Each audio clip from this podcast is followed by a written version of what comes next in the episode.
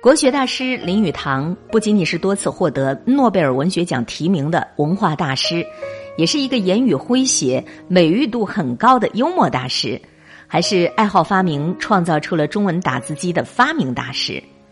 站在普通人没办法企及的高度，他却说过这样一句话：“最有智慧的人常常装作傻瓜。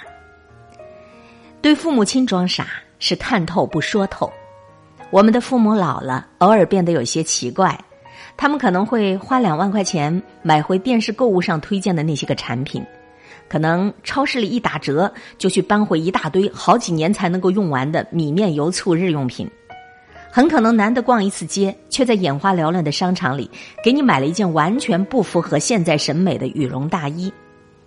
你本来想说这些东西都没用，你被骗了，可话到嘴边却变成了。下次买东西之前，记得告诉我哦，我也可以帮你们参谋参谋。父母老了，偶尔变得有些可爱。电视剧里看到一年轻女孩穿的牛仔外套，母亲表示想试试这个风格，说别人穿起来真好看。你本来想告诉她这个衣服跟年近七十的她根本就不搭，话到嘴边却变成了明儿就给你买，穿上它，你就是咱小区里最靓的老太太。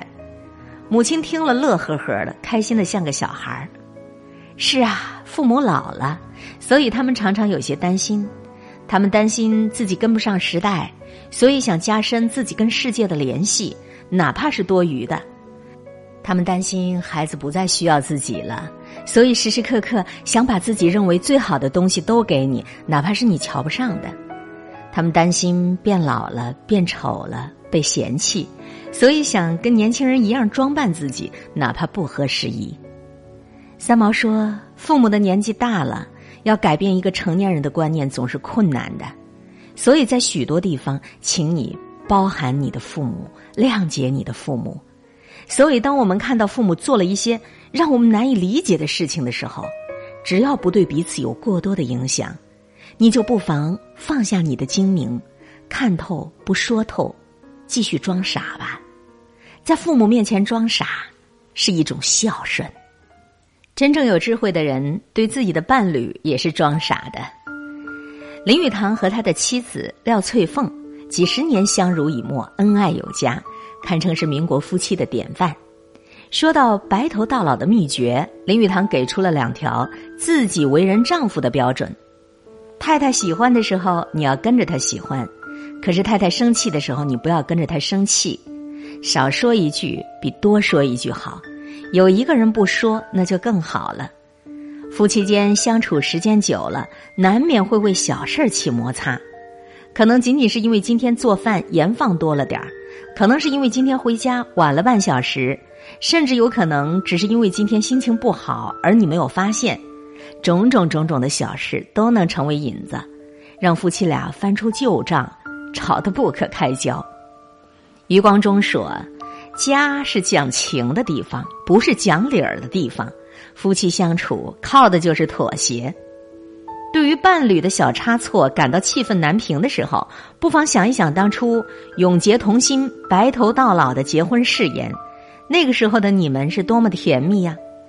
对于伴侣的小脾气，准备开始指责的时候，不妨想一想。”那些清晨的亲吻、回家的拥抱、过马路的手牵手、游玩时候的嬉闹，对于伴侣的小为难、觉得无法招架的时候，不妨想想那些曾经的心动和惊喜，他们都还在，只是生活的磨砺让他们被埋在了心底，正等着你去寻找。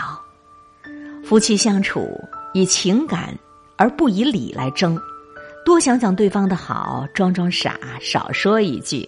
也给彼此留下了进退的余地，在伴侣面前装傻是一种珍惜。我们还得要对孩子装傻，是示弱不示强，这是一种智慧。当下的社会当中，全能的父母越来越多，养出的孩子却越来越不争气。有的孩子衣来伸手，饭来张口，脾气还挺大。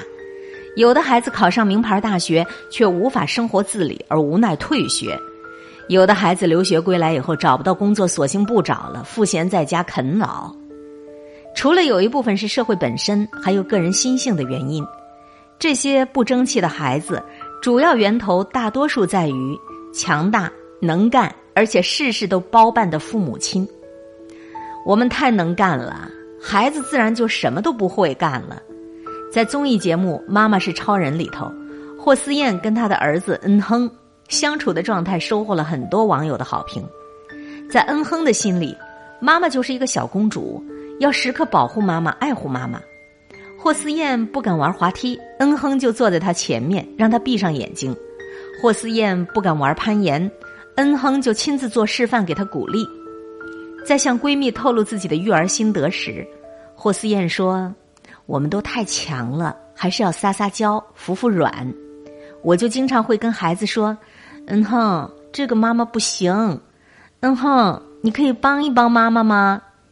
他的那些个在我们看来明显是装傻的示弱，让孩子明白了妈妈不是万能的，妈妈也有脆弱的一面，也是需要帮助的。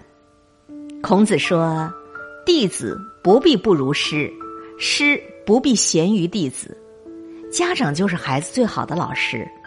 我们的适当装傻示弱，可以让孩子理解父母的不容易，从而领悟更多的生活技巧。